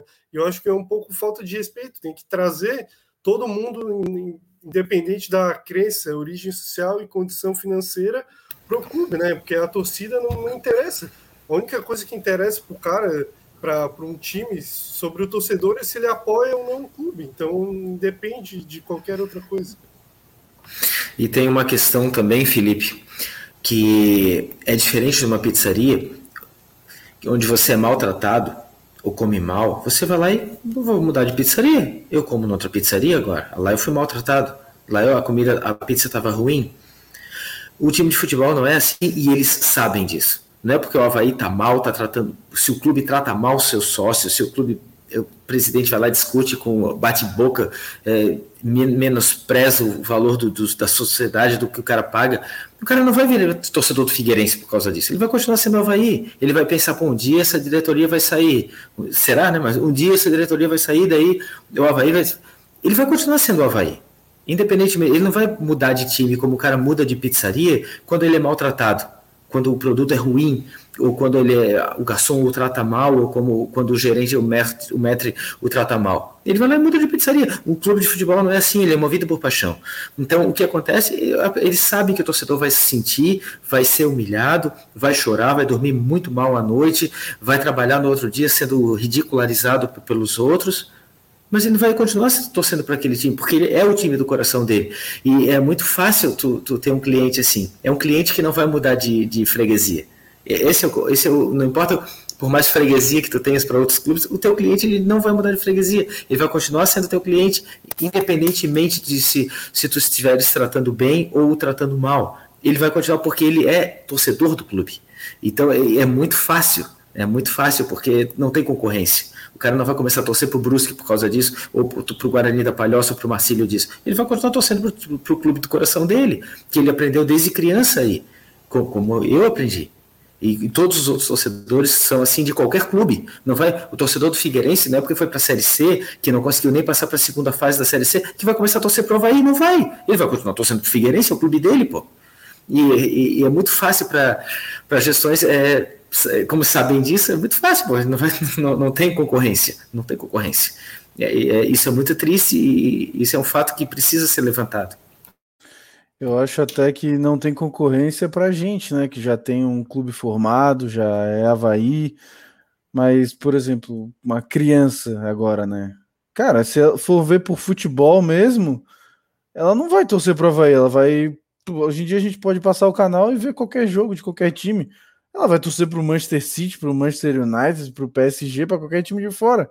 Porque o jogo ela vai ver na TV e, e vai ser um futebol bem mais agradável. O que vai manter ela, o que mantém o laço com o Havaí vai ser esse ir no estádio, esse chega lá e sabe. É antigamente, antigamente, agora falou de criança, cara. Antigamente eu, eu ficava muito mal, muito mal. Quando eu via isso, antigamente, eu digo há 15 anos atrás, 20, é, ver crianças com camisa do Vasco, com camisa do Flamengo, com camisa do São Paulo, com camisa do Palmeiras, e gente que não é de São Paulo, gente que não é do Rio de Janeiro, gente que é daqui, gente que muitas vezes torce para o Havaí ou para o Figueirense, com camisas do Flamengo, com camisa do Botafogo, do Vasco, cara, porra, do São Paulo. Eu cheguei a ver camisa de times até pequenos, cara, de São Paulo, times assim de menor escalão, né, de São Paulo. E eu ficava assim triste com isso. Hoje em dia, se eu vejo uma criança com camisa do, do São Paulo, do Palmeiras, do, eu fico até feliz, porque hoje em dia as crianças são tudo, como tu mesmo mencionaste, com camisa do Manchester, do Paris Saint-Germain, do Barcelona, do Real Madrid. Eu vejo essas crianças com só com camisa de time europeu. Nem para time do Brasil eles torcem mais. Eu achava ruim quando torciam para time do Rio de São Paulo. Hoje elas estão torcendo para time de fora do, do, do nosso continente, cara. Isso é, para mim é, me dói, sabe? Como torcedor do Havaí, isso me dói. Eu queria ver essas crianças com camisa do Havaí. E eu sei que algumas dessas crianças são torcedoras do Havaí, mas estão vestindo o time de quem? O time que está dando alegria, né? O Paris Saint-Germain está dando alegria. Está fazendo uma administração correta, né? Ah, mas eles têm dinheiro que o Havaí não tem. Tá, não, não vou nem entrar nesse mérito, porque isso é o óbvio ululante, né? Mas eles não estão mais usando. E, então hoje eu fico pensando, pô, como eu gostaria de ver essas crianças de novo com camisa do Botafogo, do Goiás, do, do Flamengo, porque eles já estão tudo com, com, camisas de times europeus, né? Isso é, para mim, isso me entristece assim profundamente. Eu queria ver essa criançada toda com camisa do Havaí. Quando eu era criança, e nem em Florianópolis eu morava, eu vestia a camisa do Havaí. Eu era criança, eu não queria camisa de time do Rio de São Paulo. Meu time é o Havaí, porra. Por que, que eu vou vestir camisa do time? E hoje eles usam a camisa do, do time da França. Bom, estão é, comentando aqui que daqui a pouco as crianças não vão nem mais gostar de futebol e não sei o que, mas a gente fica na esperança de que, que vão sim. E lendo aqui um comentário do, do Gleison, só para é, refletir um pouco, acho que é um pouco do meu sentimento, né? Sou sócio há pelo menos 10 anos e pelo menos há 5 anos pagando anuidade antecipada e nunca recebi nem e-mail de feliz aniversário. Eu já recebi um e-mail de feliz aniversário do Havaí, tá? Checa aí a tua caixa de spam. Eu recebi uma vez, que eu tenho certeza que recebi, mas é, é, é pouco, mas para mim já foi muito, sabe? Foi uma coisa que me, me deixou muito alegre. É, mas acho que já falamos bastante, né? Divagamos bastante desse assunto, até nos estendemos um pouco. Já vamos com uma hora aí de programa. E para jogar o Taca na fogueira, já vamos falar um pouco de Havaí e Goiás, né? Que é o jogo que amanhã voltamos ao estádio. Depois de um longo período, um ano e sei lá, seis meses, não fiz as contas, mas deve ser por aí. Vamos voltar ao estádio e logo num jogo difícil, né? Contra o segundo colocado da Série B, começando uma sequência de jogos difíceis também para o Havaí e perguntar pro. Além de perguntar o que, que tu acha desse jogo, né? É, perguntar para ti, Takazaki. Se, ganhar, se não ganhar, acabou? Não tem mais chance de acesso? Testezinho tá aqui, ó. Você fez a pesquisa, aí, onde era mais barato, já tá feito. Amanhã vamos. Passei, passei o contato aí da farmácia mais barato. É. Era pertinho da ressacada ainda, já Tô aqui lá, também. Todo mundo fez o teste. O Felipe também fez, né, Felipe? Tem até foto tua. É... Podemos falar, graças a Deus, estamos voltando, né? Ou não, né? Não sei o que esperar do jogo de amanhã. Jogaremos com o time verde. Provavelmente perderemos, porque vai jogar com o time verde ou vai já amarelo. É... Mas assim, às vezes o Havaí me surpreende, porque agora que eu tô com a expectativa baixíssima, que era a expectativa que eu tinha no jogo do Vasco, ele foi lá e jogou bem, né? Então vamos torcer para que o Havaí jogue bem e ganhe do, e, e ganhe do Goiás, né? Porém, o Goiás tem um time melhor que o do Vasco, né? Então vai ser um jogo bem mais difícil também. O Goiás é um time entrosado eles têm uma coisa que o Havaí não tem, que é regularidade. Então, mesmo que eles joguem mal, eles não eles não deixam de pontuar com times que não pode deixar de pontuar, né? Que foi o caso do Remo, o caso do Vila Nova, o Havaí deixa de pontuar com esses times e eles pontuam contra esses times. Por isso que eles têm 45 pontos, o Havaí tem 37 pontos. Eu não acho que acaba, né? Se perder para o Goiás, eu não acho que acaba. Eu acho que o jogo do CRB é até mais importante que o jogo do Goiás mas não que o jogo do Goiás não seja importante. O jogo do Goiás pode dar confiança para jogar contra o CRB. Você vai consegue ganhar do Goiás, ganha do CRB, vai jogar com o Londrina em casa, já é a ideia de fazer nove pontos, né? E até eu acho que nesses quatro jogos, fazendo oito pontos, seria um bom resultado, porque você não perdeu nenhum dos jogos, então você não deixou nenhum dos teus rivais escaparem e conseguiu pontuar bem, né? Fazer um de 8 de 12 pontos, para depois jogar com a Ponte Preta em casa. Que daí é um jogo que a Ponte Preta não ganha de ninguém e a gente poderia fazer mais três pontos e começar a arrancada que foi feita no primeiro turno.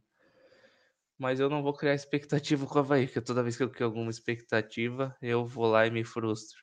Foi assim o ano inteiro. Foi quando acabou o Catarinense, achei que o Havaí ia chegar bem para a Série B, me frustrei, começou mal recuperou, perdeu para o Guarani. Me frustrei de novo. Aí foi jogar com o Coxa para pegar a liderança, tomou a virada, frustrado. Agora estou frustrado de novo, então vamos lá. o que der desse jogo tá bom. O importante é que a gente tá voltando pro estádio. Eu até queria perguntar o que, que vocês acham que faz de diferença a torcida no estádio num jogo desse, né? Não sei quantas pessoas vão estar tá lá, mas já é uma pressão, já é um feedback para o treinador, um feedback até para a própria diretoria, então queria que alguém respondesse é, para mim. Eu, eu acho que talvez eles não quisessem fazer uma parceria com o laboratório com medo da torcida, né? O Havaí precisando ganhar lá empatado. Imagina, o Claudinei chama o Wesley Ronaldo para entrar. Se não tem torcida, a torcida quebra a TV, grita com o filho, com a esposa, com o irmão, com o pai, mas não pode gritar para o Claudinei. Pro... Então, ali no estádio, todo mundo vai burro, burro, e vai fazer uma, aquela pressão para não fazer esse tipo de substituição. Mas eu acho que a torcida no estádio pode ajudar incentivando os jogadores a buscar a vitória, jogar com raça. Mas eu não sei se vai fazer tanta diferença, até porque vai ser pouca gente, vai ser no máximo 3 mil ou 4 mil, se eu não estou enganado, né? Então não vai ser Acho uma grande pressão. 30%. É. Ah, é, sim, é, sim. 5 mil, é, não, não, é um grande público, não, não sei se vai. Mundo, né? Porque não é todo mundo que vai pagar o teste. É, é, não vai todo mundo, eu acho que não vai ser uma grande pressão, mas já é um diferencial, sim, que pode ajudar o Havaí. Eu acho que uma, uma grande coisa para o Havaí é que o Goiás vai com um zagueiro não reserva, o terceiro reserva, porque o, o titular e o reserva tomaram cartão, então vai o terceiro reserva eu acho que pode ser um, algo bom para o Havaí, pode ser que o cara não seja tão bom, Matheus Saluziano, não sei se alguém conhece aqui, eu não conheço, então pode ser que ele seja um jogador. Conhece? Uhum. Conheço. É bom? É zagueiro? É zagueiro. Eu não acho ruim, não. Não acho ruim, não. Mas é o terceiro, né? Então ele não deve ser melhor do que o segundo e nem do que o primeiro. Mas eu não acho ruim, não. Acho que ah, seria para mim seria uma maravilha se o Havaí tivesse atacante, seria ótimo ter um zagueiro moderno ali fazendo besteira, né? Seria ótimo. Seria ótimo. Pode concluir, Felipe. É, e se a gente pegar o time do Goiás no papel, não é um time tão melhor que o Havaí, tem alguns destaques, como o Elvis, só que o Elvis é um cara de Série B mesmo, que já passou por clubes aqui de Santa Catarina, já passou pelo Figueirense, pelo Criciúma, é um bom jogador para a Série B, mas nada demais, é melhor que qualquer meia ofensivo do Havaí, com certeza ele é melhor que o Lourenço, mas assim, não é um craque. Eu acho que o Bruno Silva pode, com certeza, dar, dar conta dele, algo que não aconteceu lá, lá, em Goiás, lá em Goiás, lá em Goiânia, na Serrinha, mas acredito que aqui pode, possa acontecer isso. Eles têm o Nicolas, que é ex-Criciúma também, que teve um grande destaque no Paysandu. O Vinícius Leite, que é outro que está me fazendo passar muita raiva. Não sei vocês também, que ele pega a bola, e só tem uma jogada, que é segurar ela cortando para dentro e dois segundos depois sendo desarmado ridiculamente e facilmente por, pelo adversário. Então acho que o Havaí tem que ser um pouco mais objetivo, não tentar jogadas assim como precisa de um contra-ataque rápido, daí os pontas que são os caras que tem que ter velocidade no Havaí, eles seguram a bola em vez de tentar fazer o jogo rolar mais rápido. Né? Eu acho que o Havaí tem que, quando ter a bola, como é um jogo difícil, né? Contra um dos melhores times da Série B, que, que mesmo assim não é um grande time, né? Porque na Série B eu acho que poucos times têm um grande time no papel, poucos não, nenhum. Então eu acho que, que dá para a gente ganhar, só que tem que ser com objetividade, não, for, não ter falhas como a do Gleison contra o Curitiba, entendeu? A gente tem que ser 100% focado, que eu acho que dá para ganhar sim. Eu tô com uma expectativa um, um pouco baixa, que geralmente eu fico em jogos do Havaí, mas eu acredito que, que dê para vencer. Eu acho que esse incentivo da torcida pode fazer um pouquinho de diferença. Eu lá no estádio espero que passe uma energia positiva e se não ganhar, pelo menos dá para a gente xingar lá, é, cobrar um pouco. E eu acho que isso, isso é positivo para o Havaí no final. É isso aí, Alexandre. Qual que é a tua expectativa para esse jogo? Baixa, né? Baixíssima, mas é, vamos começar com um comentário do Felipe, que quanto ao Vinícius Leite, só para não, não perder essa, esse gancho, pô, for falar do Vinícius Leite, ele até desapareceu aqui. Do, para mim, ele sumiu aqui, não sei se para vocês também. É, o Vinícius Leite, eu concordo com o Felipe, ele está extremamente decepcionante e eu, eu não gosto disso porque ele é um jogador bom. E o Havaí tem poucos jogadores bons. E o, e o Vinícius Leite é bom, ele é habilidoso. Então se espera de um jogador habilidoso o quê? O diferencial, porque é dele que se pode cobrar alguma coisa. não é de um jogador cabeça de bagre. E o nosso querido Vinícius Leite é habilidoso. E ele não está usando essa habilidade que ele tem, esse dom que ele possui, para o bem do Havaí. Ele, oh, Felipe voltou para mim, pelo menos voltou. Estava falando do Vinícius Leite, meu querido. É, me dá raiva quando um jogador bom faz isso. Me dá muita raiva. Porque eu esperava muito dele por causa da qualidade que ele tem na posição que ele joga. Então eu acho que o, que o Vinícius Leite tem três opções. Três, ficar na frente da câmera aqui, três opções ou toca no copete, porque no Renato não adianta tocar, ou toca no copete, ou chuta pro gol, porque ele não chuta pro gol. Eu acho que ele deu dois chutes a gol. Um no último jogo, que a bola foi para lá na arquibancada atrás do gol, e um que foi o gol contra a Chapecoense. O segundo gol do Havaí no estadual contra a Chapecoense, gol dele foi dois chutes que eu vi ele dar pro gol. Para um atacante que não chuta gol, não dá, né, cara? O atacante que não chuta gol é que nem um goleiro que não agarra. Ele é bom. O goleiro é bom, só não sabe agarrar. Pelo amor de Deus, o atacante é bom, só não sabe chutar pro gol. Ele tem que chutar pro gol. Ou ele toca, toca no copete, ou ele chuta pro gol, ou ele vai embora. Não tem outra opção. Porque um atacante habilidoso que a gente espera alguma coisa e faz exatamente sempre essa jogada que o Felipe falou, irrita. Irrita muito. É, então, tem estamos dando três opções. Ou toca no copete que sabe o que faz com a bola, ou chuta pro gol, porque atacante tem que chutar pro gol, não tem que ter medo de chutar pro gol, ou, ou, ou, ou vai Paysandu de volta, jogar Série C. Jogar Série C. É, quanto ao jogo contra o Goiás, minha expectativa, respondendo a tua pergunta, Fernando, está é, baixíssima. Baixíssima. O Taka falou, ah, pô, Tava com expectativas baixas contra o Vasco, só que o Havaí não perde para o Vasco. O retrospecto do Havaí contra o Vasco é espetacular nos últimos 7, 8 anos. Espetacular.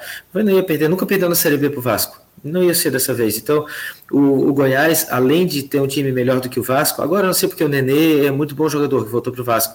Ele é meio time, né? Mas o Vasco que jogou contra o Havaí, o Goiás é muito superior.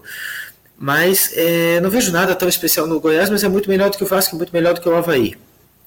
Melhor treinado também que o Havaí e, o que não é tão difícil. Mas eu não sei, não sei. É o, não sei. É o Marcelo Cabo, o pintado. É o Cabo? Ele teve... Sim, é o Marcelo Cabo, técnico do, do tá, Goiás. então eu retiro o que disse. Então eu retiro o que eu disse. Ele não é melhor treinado do que o Havaí. É pau a pau, assim, com, com, com o treinamento do Havaí. pau a pau. Só que o time é melhor. O time é melhor, é mais organizado. E como o Taka bem, bem comentou, o time está embalado. Né? É um time que não costuma perder, é um time que perde, que ganha ou empata, ganha ou empata, é um time que perde pouco. A minha expectativa era, é, antes de saber, antes de pensar sobre o, o, aspecto torcida, se a torcida do Havaí for em peso, for cobrar, for dando força, eu acredito no empate. Se não fosse a torcida, se não fosse esse componente, eu cravaria 2 a 0 para o Goiás ao natural, ritmo de treino. Mas com a torcida, eu acho que de repente o Havaí empate em 1 a 1 esse jogo. Eu acho que vai dar 1 a 1 esse jogo por causa da torcida do Havaí, que sempre ajuda, que sempre empurra, né, mesmo não sendo tão valorizada por quem deveria valorizá-la, mas é uma torcida muito muito quente, uma torcida que empurra, que sente, que leva o time nas costas. E muitas vezes o Havaí levou o time nas costas. Né, o Havaí levou esse time para não, não rebaixamento no dia do Figo, a torcida levou. A torcida levou esse time para manutenção na Série A, foi a torcida. Então eu acredito que o Havaí consiga empatar. Pode até ganhar, por que não? Mas eu não acredito, tá? Pode, pode ser que empate agora em função da torcida. Se não, seria 2 a 0 ao natural para o Goiás. É pelo menos a minha perspectiva. É, como tu falou ali, o Goiás é um time que perde muito pouco, mas a gente pode ver na tabela, eles só tiveram três derrotas até agora no, na Série B, né? Então um time que perde realmente muito pouco, empata bastante, né? Nove empates e 12 vitórias. É, só falando um pouco da minha expectativa para o jogo, né? Até tinha comentado com o Takazaki né, no, no WhatsApp ali, a gente perguntou qual era a minha expectativa, ele tinha falado ah, perto de zero, assim, né? Muito desanimante o jogo que o Havaí fez contra o Remo. E ele até comentou, né, que a expectativa dele era menos três. Só para deixar claro aqui, né? Aí, cara, eu espero muito que o torcedor, o fato do torcedor no estádio seja um combustível para o Havaí. Sei lá, não sei se isso muda alguma coisa para os jogadores. Tem jogador que diz que sim, tem jogador que diz que não, mas faz tanto tempo que o Havaí não joga em casa com seu torcedor. Isso não é possível que não sirva de motivação para os atletas, né? Ainda mais nesse momento que eles estão com salários atrasados e tal, e ver que a torcida vai estar tá lá, vai não sei quantos vão, vão estar lá, né? Mas que vai estar lá pegando junto. Espero que isso motive eles e que o Havaí consiga uma vitória, porque é muito importante vencer esse jogo, né? Como a gente está vendo ali na. Eu botei a tabela aqui. O Havaí está com 37 pontos, já está 4 pontos do CRB, que é o quarto colocado, né? E o CRB vai jogar com o Brasil de Pelotas fora e depois com o Havaí em casa. Então, cara, obviamente, como o Rutaka falou, né? O CRB não vai perder para o Brasil de Pelotas nem empatar, ele vai ganhar, óbvio, porque o Brasil de Pelotas é o último colocado. E só ele, esses Você outros times não dão. O Brasil de Pelotas é, casa, né? só o Havaí dá esses moles contra esses times ridículos. Ele vai lá e perde, empata os times que ridículos na posição da tabela, né? Só o Havaí que faz são isso. Ruim mesmo, são ridículos. É, os outros o times. O Brusque é que... é ridículo, a gente empatou com o Brusque. É, de, de seis pontos disputados com o Brusque, a gente conseguiu só um. É muito pouco para um time que quer subir, né? Então, minha, minha esperança é que o torcedor seja um ânimo para os jogadores, né? E aproveitando aqui, né, quero perguntar para os amigos, é, até que a gente vai passar para nossa parte de palpites aqui, fazer um palpite estendido, né? Que o Takazaki falou que para ele oito pontos é o que ele acha que vai acontecer nessa sequência de jogos do Havaí. Então, pedir para os amigos, além do palpite do jogo de hoje, vamos tentar fazer um exercício de projeção aí para esses quatro jogos decisivos do Havaí, né? Começando com, com esse jogo em casa com o Goiás, depois mais uma decisão contra o CRB lá em Alagoas é, volta para casa para jogar com Londrina e fecha, digamos assim, essa sequência decisiva contra o Botafogo lá no Rio de Janeiro. Então, começar pelo Felipe aí, já dá o palpite do jogo para o Goiás e quantos pontos tu acha que o Havaí vai fazer nesses próximos quatro jogos? É, uma, uma tarefa difícil essa de projetar os quatro jogos, mas acredito contra o Goiás. Eu se não torcesse para o Havaí, eu acreditaria um empate ou uma derrota do Havaí, uma vitória do Goiás. Mas eu acredito que a, a torcida lá, eu acho que tem aquela aura da ressacada, aquele 1 a 0 sofrido. Então, um gol de cabeça do Bruno Silva no, no primeiro tempo ainda. Daí o resto do jogo a gente fica tomando pressão. E da, daquele jeito que, uh, que às vezes a gente se acostumou o Havaí sofrer, né? Então a gente vai conseguir essa vitória. E daí, nos próximos jogos, aí depois contra o CRB, a gente vem, vem vindo bem contra o CRB lá no, no Rei Pelé. Se a gente for pegar, teve um jogo 2018 que a gente meteu 4 a 0 lá dentro, com o Capa humilhando os jogadores do CRB. O Capa veio, passou o pé em cima da bola, derrubou o zagueiro no chão e meteu bucha. Então, a gente tem boas lembranças. Na última temporada, nem tanto, né? Que a gente perdeu de 3 a 1 o Rildo perdendo um pênalti até, que eu achei que ali a gente ia conseguir um empate, que ele no final o Rildo ia fazer o gol e daí a gente ia pressionar e ia conseguir o 3 a 3 mas acabou não acontecendo. Mas nos últimos tempos a gente vem vindo bem lá contra o CRB. Então eu acho que dá para a gente buscar uma vitória também. É, eu acho que se a gente não ganhar esses dois jogos, fica muito difícil o acesso. E eu estou torcendo muito para esse acesso por causa da situação financeira do Havaí. Eu acho que se a gente não subir esse ano, fica muito difícil ano que vem a gente fazer uma campanha de acesso, né? Acho que o Havaí vai brigar para não cair se não, não conseguir subir para a Série A é, esse ano. Então acho que vai ser dois 1 a 0 é, tanto aqui quanto em, em Maceió. E daí depois contra o Londrina, eu, eu acho que para o Havaí é o tipo de jogo mais difícil. Um clube da zona de rebaixamento em casa. Então a gente vai acabar empatando. E depois contra o Botafogo lá, mais um empate. Então vai ser oito pontos a minha, minha projeção. Mas pelo menos contra os adversários diretos, é, a gente vai conseguir ganhar.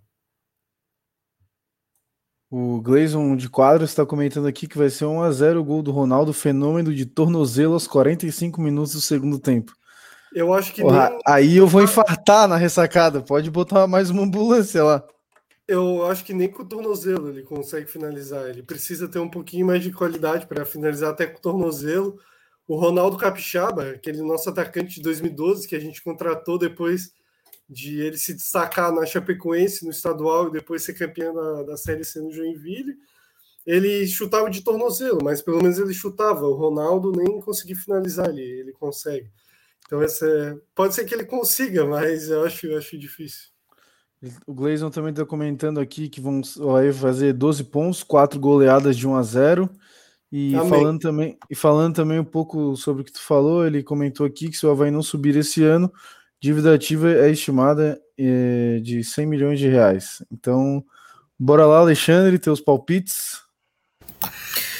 Bom, né, Gleison, obrigado pelas, pelas várias participações. Eu não sei da dívida ativa estimada, não vou comentar sobre isso porque eu não sei, mas quanto a quanto à minha expectativa do, das projeções, eu digo que o Havaí faz cinco pontos nesses quatro jogos, ganha, ganha um, empata dois e perde um, faz cinco pontos. Acho que empata contra o Goiás um a um. E isso graças à torcida, senão eu cravaria 2 a 0 para o Goiás. Acho que vai ser um a um. Assim espero, né? Que o Havaí consiga empatar. Como eu falei contra o Vasco, pode até ganhar, né? Mas o retrospecto contra o Vasco é bom, né? Contra o Goiás, não. Então acho que vai ser um a um. Com... Espero que o Havaí não comece ganhando e tome gol no final, como já aconteceu com o Vilinha e tantas vezes, que isso me irrita profundamente, né?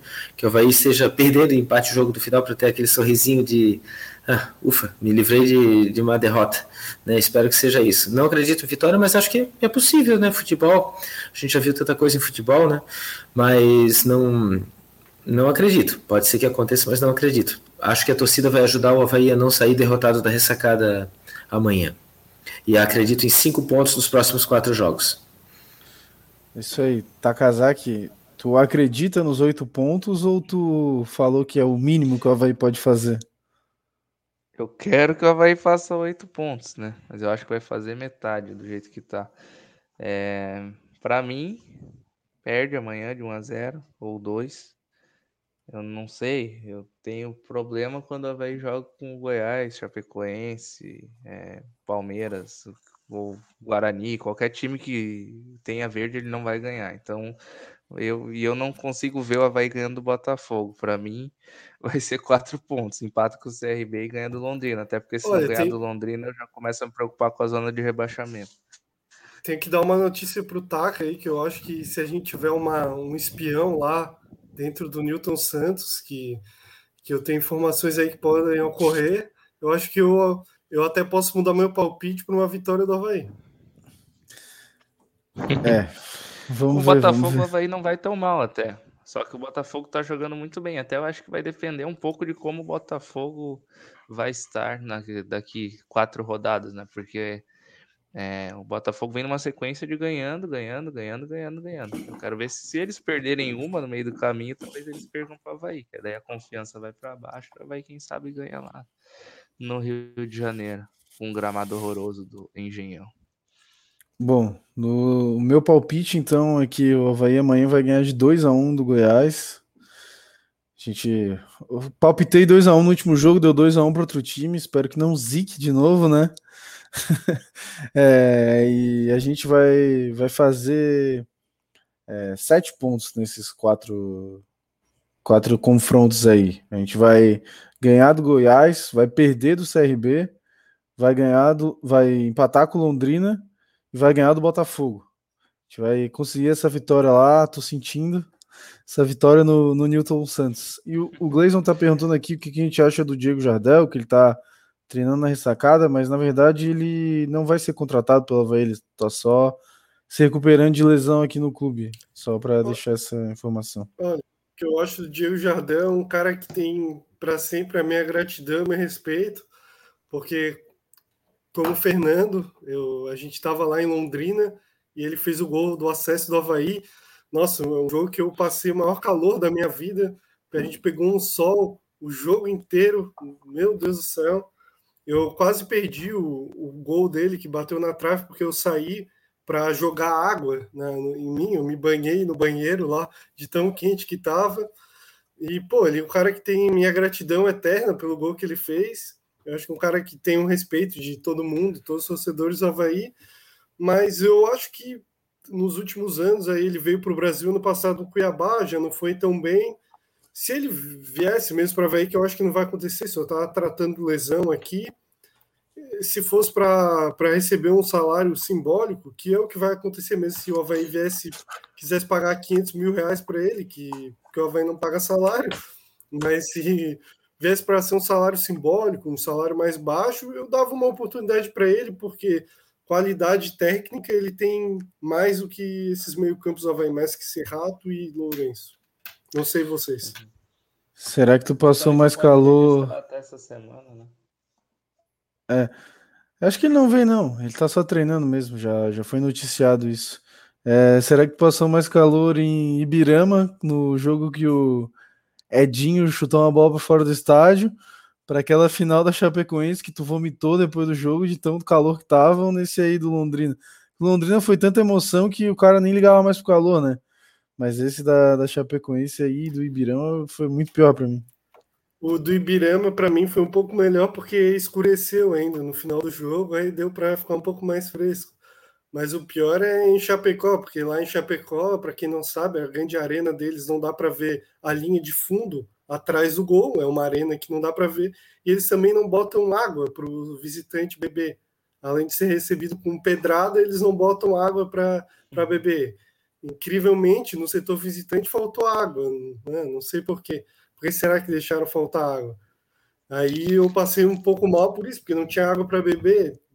Daí eu acho que tive que beber um pouco de água da pia do banheiro para ver como é, é uma arena, é muito bem feita por eles lá, é bem, bem cuidado. É, acho que a gente podia depois fazer um episódio só de arenas aí que a gente já presenciou, né? Essa arena, eu lembro que um tempo atrás tinha até uma árvore dentro.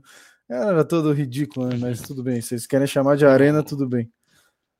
Mas o, acho que. O jogo Fala Havaí Santos também foi muito calor, né? Só que, pra, como vocês ficam no setor A, vocês não sentiram tanto, mas quem ficou no setor D cozinhou a testa lá. Ah, eu, eu, lembro, eu lembro um jogo que eu fui no setor D Havaí Criciúma 2014, que até os próprios jogadores não quiseram jogar. Foi um 0 a 0 acho que quase sem nenhuma finalização. 2014 pela, pelo Catarinense, que eu fui no D eu tive que ir no banheiro, eu joguei água no meu tênis porque estava queimando a sola do meu pé. É, eu acho que isso aí a gente pode até fazer um episódio especial só falando de ocorridos em estádios e momentos presenciados, né? E, mas deixamos para um, um episódio, agora já vamos com uma hora e 26 de programas, tem, temos 10 guerreiros nos assistindo ainda. E, então acho que vamos encerrar por aqui, né? Agradecer todo mundo que participou e abrir o espaço para vocês se despedirem aí da galera. Pode começar, Alexandre aí. Boa noite, galera. Eu quero agradecer a todos que participaram, que abrilhantaram o nosso programa. Amanhã temos um jogo muito importante, que acho que não define os destinos do Havaí, mas, mas pode prejudicar muito, uma derrota prejudicaria muito mas acho que tem o campeonato ainda. Não? Acho que essa quarta vaga está em aberto. Mas o Havaí não, não alimenta esperanças na, na, sua torcida pelo, pelo que já fez, né? Mas temos que apoiar, temos que apoiar. Quem puder ir, vá, leve seu, seu coração né, junto. Não, não, não vá só de presença de espírito, vá com o espírito. Né? vá com o coração, empurre esse time para esse time não sair derrotado amanhã. Como eu falei, não acredito numa vitória, mas acredito que a torcida pode evitar uma derrota, que é o mal maior. Então vá, vá, fale tudo que tem para falar, ponha para fora todas essas emoções reprimidas durante todo esse tempo de pandemia, né? E o Havaí nos machucando tanto, tanto, tanto como, como, como tem nos machucado. Volto a, a insistir, não é porque o co-irmão está numa fase ridícula, tá? talvez a pior, com certeza a pior fase dos seus 100 anos foi justamente no seu centenário, né? Por isso que o Havaí está bem, o Havaí não está bem, as coisas não estão bonitas, não estão boas, não estão tá, tá muito ruim. O conselho não se moveria da forma como se moveu se as coisas não tivessem do jeito que estão. Então vão que, que a torcida vá amanhã, que a torcida pegue junto e empurre. E quero agradecer a, a participação de todos os nossos ouvintes, né, que abrilhantaram, Marcelo Muniz pela primeira vez, muito obrigado, grande havaiano. Quero agradecer ao Fernando Leite, ao Felipe Leite, ao Gabriel Takazaki por, pelos comentários é, espetaculares de hoje. Hoje foi um programa tenso, como já se sabia que seria, devido a como está o clube, né? Já se imaginava que ia ser de todos os programas, os 24 programas, o mais tenso, e foi, de fato foi, obviamente seria, não tinha como não ser mas que amanhã não, não saiamos é, derrotados da ressacada. Isso é muito importante. Que saiamos felizes da ressacada. Boa noite, pessoal. Muito obrigado. É, Felipe, se despeça aí. Queria agradecer primeiro os amigos aí que debateram comigo e também aos nossos guerreiros que acompanharam a gente uma hora e meia falando nossas besteiras, nossas opiniões e tudo que a gente gosta de que a gente mais gosta de falar, que é o Havaí, né? Então, desejar sorte para a gente amanhã, que todo mundo que vá no jogo também consiga passar a energia positiva, como eu vou tentar passar. E vamos torcer, né? O que interessa para a gente dentro de campo é os jogadores é, fazendo o melhor que eles sempre a fazer e que a gente consiga essa vitória que vai ser muito importante para a gente e que essa situação política do Havaí seja resolvido para o nosso clube sempre esteja numa situação boa, né? Que não deixa a dívida crescer, que a gente consiga pagar e o clube seja saneado, como já foi prometido e, e acabou não sendo. Mas isso a gente deixa para papos depois, né? Não vamos se alongar nisso e focar nesse jogo aí contra o Goiás, que, que eu acho que vou contrariar todo mundo, que a gente vai ganhar e tomara que seja a nossa retomada aí no segundo turno. É, contrariar todo mundo não, né? Porque eu também falei que o Havaí vai ganhar, mas vai lá, ataca. Encerra aí a tua participação. É, agradecer todo mundo, todo mundo que está aqui, uma hora e meia. O Alexandre prometeu que ia ser o melhor programa, não sei se prometeu que seria o mais longo também, mas é, eu espero que o Havaí queime minha língua, me surpreenda, que faça o que sempre ele faz, que quando eu estou com a expectativa lá embaixo ele ganha. Só que daí eu não vou subir expectativa contra o CRB, senão ele vai perder. Então, é, é isso. Torcer para que seja o melhor possível e que seja um ótimo jogo para quem vai também no, no estádio, né? É, a experiência seja boa. Acho que a gente até desaprendeu a torcer nesses dois anos. É, isso aí. Vamos lá então, amanhã, todos com o único pensamento de apoiar Havaí para a vitória, porque é um jogo de suma importância para sequência, né? E para o quanto vale para o clube também essa, é, estar na Série A, né? Então, vou me despedindo aqui, agradecer a todo mundo que participou hoje, programa bem longo, né? Uma hora e meia já, então valeu galera que participou. Não esquece de deixar um like, compartilhar, mandar para os amigos aí. Depois, quem não ouviu tudo, já que hoje foi longo, pode ouvir, vai estar lá no Spotify, nas outras plataformas também, para poder acabar de ouvir o programa que hoje foi longo. Então, muito obrigado, um abraço e rumo mais uma vitória do Havaí. Valeu, galera.